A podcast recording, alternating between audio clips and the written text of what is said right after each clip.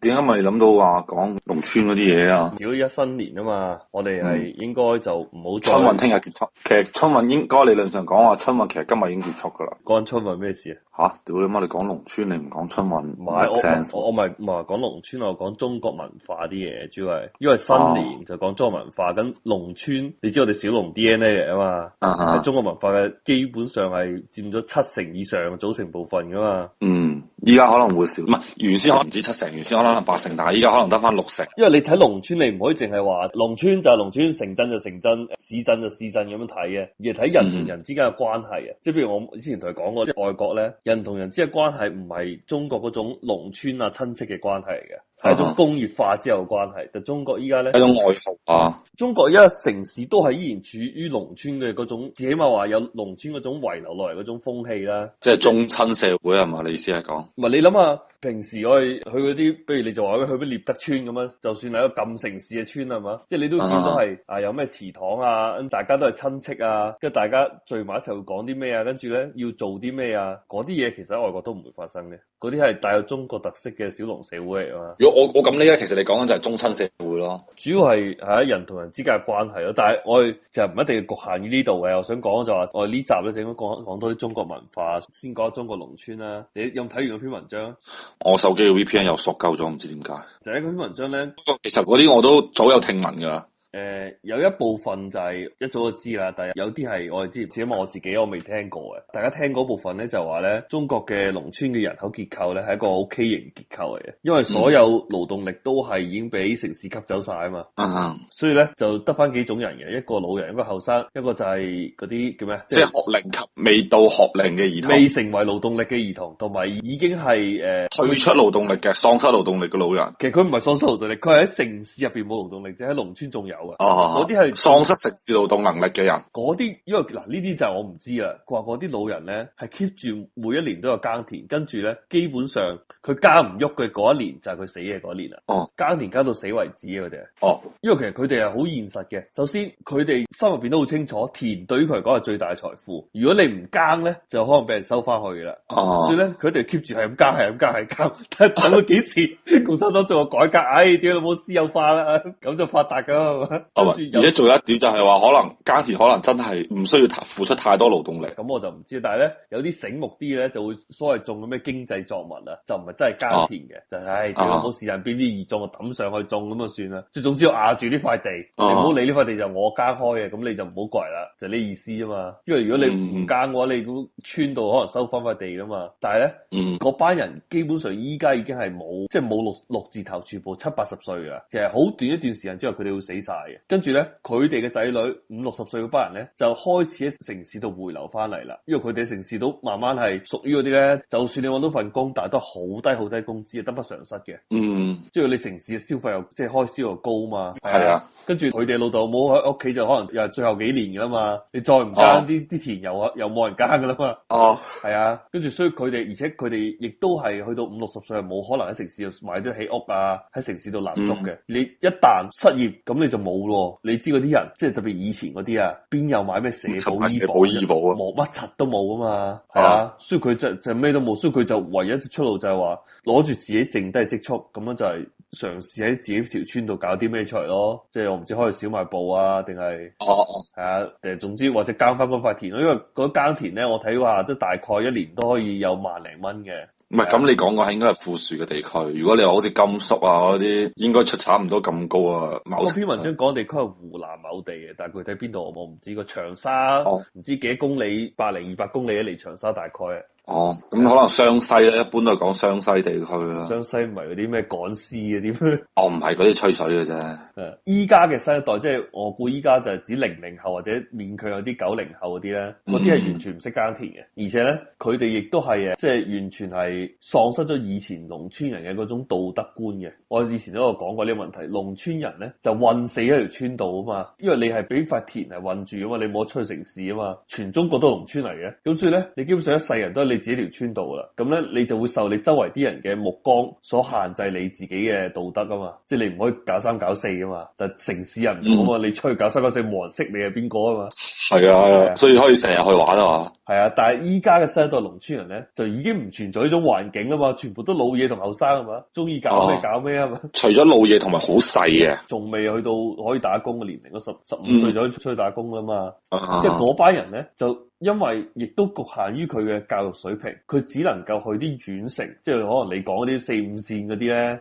嗯即係細，T 城 F 市。 T F I，係啊，去大城市唔係話唔去得，其實佢哋心入邊都想去大城市，但係好多時咧都係立足唔到，跟住又褪翻翻嚟。但係咧，嗯佢哋係絕對冇可能翻翻農村，即係頭先講五六十歲嗰班人咧，佢仲可以翻翻農村，因為佢哋仲係識耕田噶嘛，佢只不嗯過但係如果呢一呢家卅零歲嗰啲就已經翻唔到農村啦。係啊，佢翻唔係我唔知啦，佢翻嚟再學學冇一次我就唔知啊啦，係嘛？或者佢根本嗯自己心入邊都唔願意學，自己嘛依家後生嗰班就絕對唔願意學噶啦。咁呢啲田就好有可能就慢慢就會丟空噶啦。嗯，即係農村就係一個俾城市吸乾咗嘅一個地方嚟，相當於係其實咧無論係人定係資源，抑或是係佢哋嘅經濟，係啊，你諗下我之前講過話咩二胎二胎，點解要搞二胎？就因為我哋中國嘅誒嗰啲叫咩英文叫 demographic 啊有問題啊嘛，人口結構出現問題啊嘛。中國嘅農村人口結構係變態地出現問題嘅，你冇勞動力喎，勞動力係零喎。我記得之前我哋提過其中一個經濟學家叫黃復仲啊嘛。嗯，佢曾經講過咧，佢話咧，佢喺好似喺浪行平嘅節目講嘅，佢就話，佢話因為以前中國嘅口號就係建設社會主義新農村啊嘛，佢話你千祈唔好建設社會主義新農村，一旦建設社會主義新農村成功咧，就我哋經濟改革就失敗啦。佢話真正要做嘅就係將將所有人踢出農村，所以其實中國做呢樣嘢咧係完全同佢所做嘅一樣噶，將所有人一腳踢出農村，全部去城市，就唔好食建設乜柒社會主義新農村啦，因為佢話城市咧，因為你人口密度夠大啊。你做嘢先有效率，無論係你住房啊、你排水啊、排污啊，各種各樣啲電力呢都係有效率嘅。農村喂，特別中國以前啲村真係特別窮嗰啲啊，即係隔到好閪遠噶，唔係珠三角嗰啲啊嘛。哦就係，啊因為咩我甘肅啊、青海啊、咪就講我頭我話湖陝西南嗰啲啊，湖南長沙嗰邊嗰啲村，佢講緊話佢人口統計一條村都一百六十幾人啫嘛，好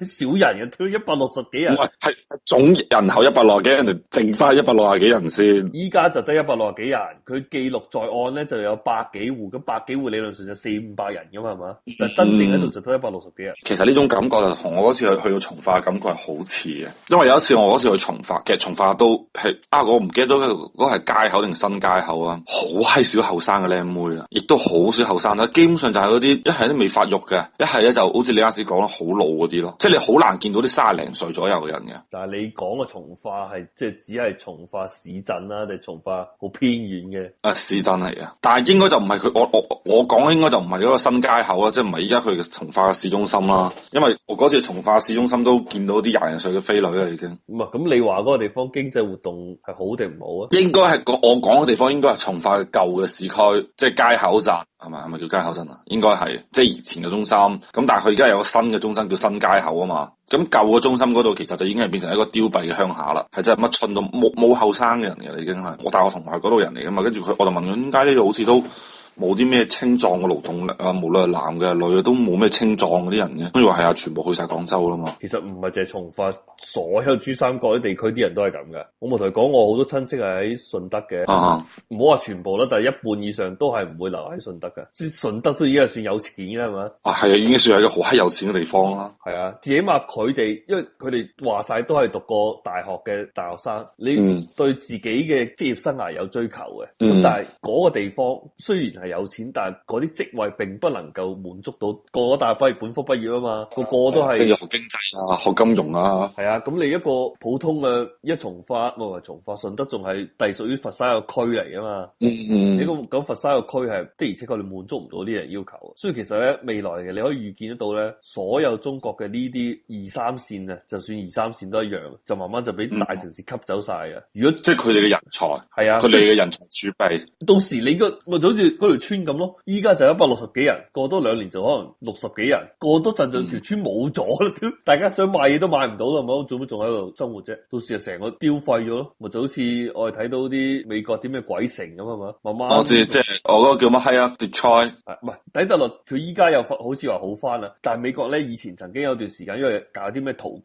潮嗰啲啊，我就話哦我知，有啲地方你淘金作為你嘅啱啱開發啲城市一個起點係可以嘅，但係問題個金礦完咗，如果你冇第二啲產業 pick up 翻咧，嗰啲人就走噶啦嘛，你就留唔住人才啊嘛，咁你慢慢城市就丟空咯。有啲好似咩金州勇士嗰啲啊嘛，嗰啲依家咪就好犀利咯，因為佢喺第二啲產業取代咗你嘅產業啊嘛。金州勇士好似喺 San Francisco 啊嘛，係啊，而家嗰度係基本上中啊，唔係唔係中，係美國最發達地方。我之前睇 Bloomberg 一篇報道，佢話屋租炒到好閪貴，租金喎、唔係個樓價喎、誒、硅谷係咪？如果冇記錯，硅谷係響 San Francisco 喎。係啊，佢係就係話佢即係唔知啊，佢講法點樣？佢佔咗美國唔知幾多成嘅呢啲咁嘅新興嘅科技公司，即係科創工，係啊，唔知有幾多成好犀利都喺佢嗰度啦已經。係啊，因為佢一旦咁樣做咗咧，係冇人夠去爭，好似深圳咁啫嘛。你所有人才都喺嗰度，咁我間公司係設嘅總部喺嗰度啦，係嘛？ 我唔係北京有得爭，喺美國就冇得爭啦，差唔多係。北京你仲我唔知北京咁你點樣設計總部喺北京？前提都有北京有人才啊。有冇得爭其實唔緊要嘅，就好似你啱先講就 pick up 翻佢嘅即係冇咗嘅產業咯。因為其實如果我聽你咁講嘅話，其實 San Francisco 一開始其實就係一個淘金嘅地方嚟嘅。咁啊，佢就算以前誒、呃澳洲墨爾本都一樣嘅啫嘛。開始時係啊咁，但慢慢就會有第二啲轉變。你轉變成功冇冇冇問題咯？就好似澳洲嗯有另一個城市嘅珀斯咁樣，早十年八年嗰度就係開礦開到 short 咗嘅，嗰度啲樓係貴過悉尼啲樓啊。但問題依家哦原材料一跌跌咗落嚟，咁你有冇第二啲去支撐啊？如果你如果支撐到一半，咁你咪跌一半咯。你完全支撐唔起啊身，咁你就慢慢就俾人偷。閪晒咯！係啊，就睇下你自己個轉型做得幾好啫嘛。你拍斯呢類又唔係好好噶嘛？唔係，其實佢依家就已經冧咗好多啦，但係唔會冧晒嘅。但我相信咧，呢、個城市未來嚟講都冇乜前途啊。因為我同你講，我處於呢個州咧，澳洲會創造新增就業機會十個，有九個就係來源於我呢個州嘅。所以其實澳洲係一個發展好唔平衡嘅國家嚟嘅，一個佔地係澳洲十分一都唔到嘅州，但係咧有九成嘅新增就就業機會都係來自於呢個州叫新南威爾士州啊嘛。嘅。係啊，咁墨爾本咧？墨爾本係叫做維多利亞州，哦，咁其實墨爾本加 Brisbane 都可能都淨係可以分到嗰一個，唔係啊，即係剩加埋低剩低啲加埋咪分到嗰個咯，所有加埋都分一個啫嘛，加哦埋啲咩西澳啊、咩北領地 嗰啲，唔係咁咁澳洲其他地方好少人啊嘛。诶、反正我呢個州咧就佔咗澳洲人口大概三分一左右啦。唔係，我同你講，凡係呢種發展情況，會有咩現象產生咧？就係墨爾本啲人咪嚟我呢個州咯哦，Brisbane 啲人好似我咁咪嚟我嚟你呢個州咯。哦，咁因為你嗰度有嘢做啊嘛，又好自然嘅，就好似中國發生嘅情況一樣啫嘛。咁二三線城市啲人咪去大城市咯，因為你嗰度有職即係位有。啲似我，好似我依家揾工我都係投投深圳啦，都唔出投廣州啦已經。不過呢種發展形態就同我哋今日想講嘅中國文化就冇乜關係嘅，嗯。係啊。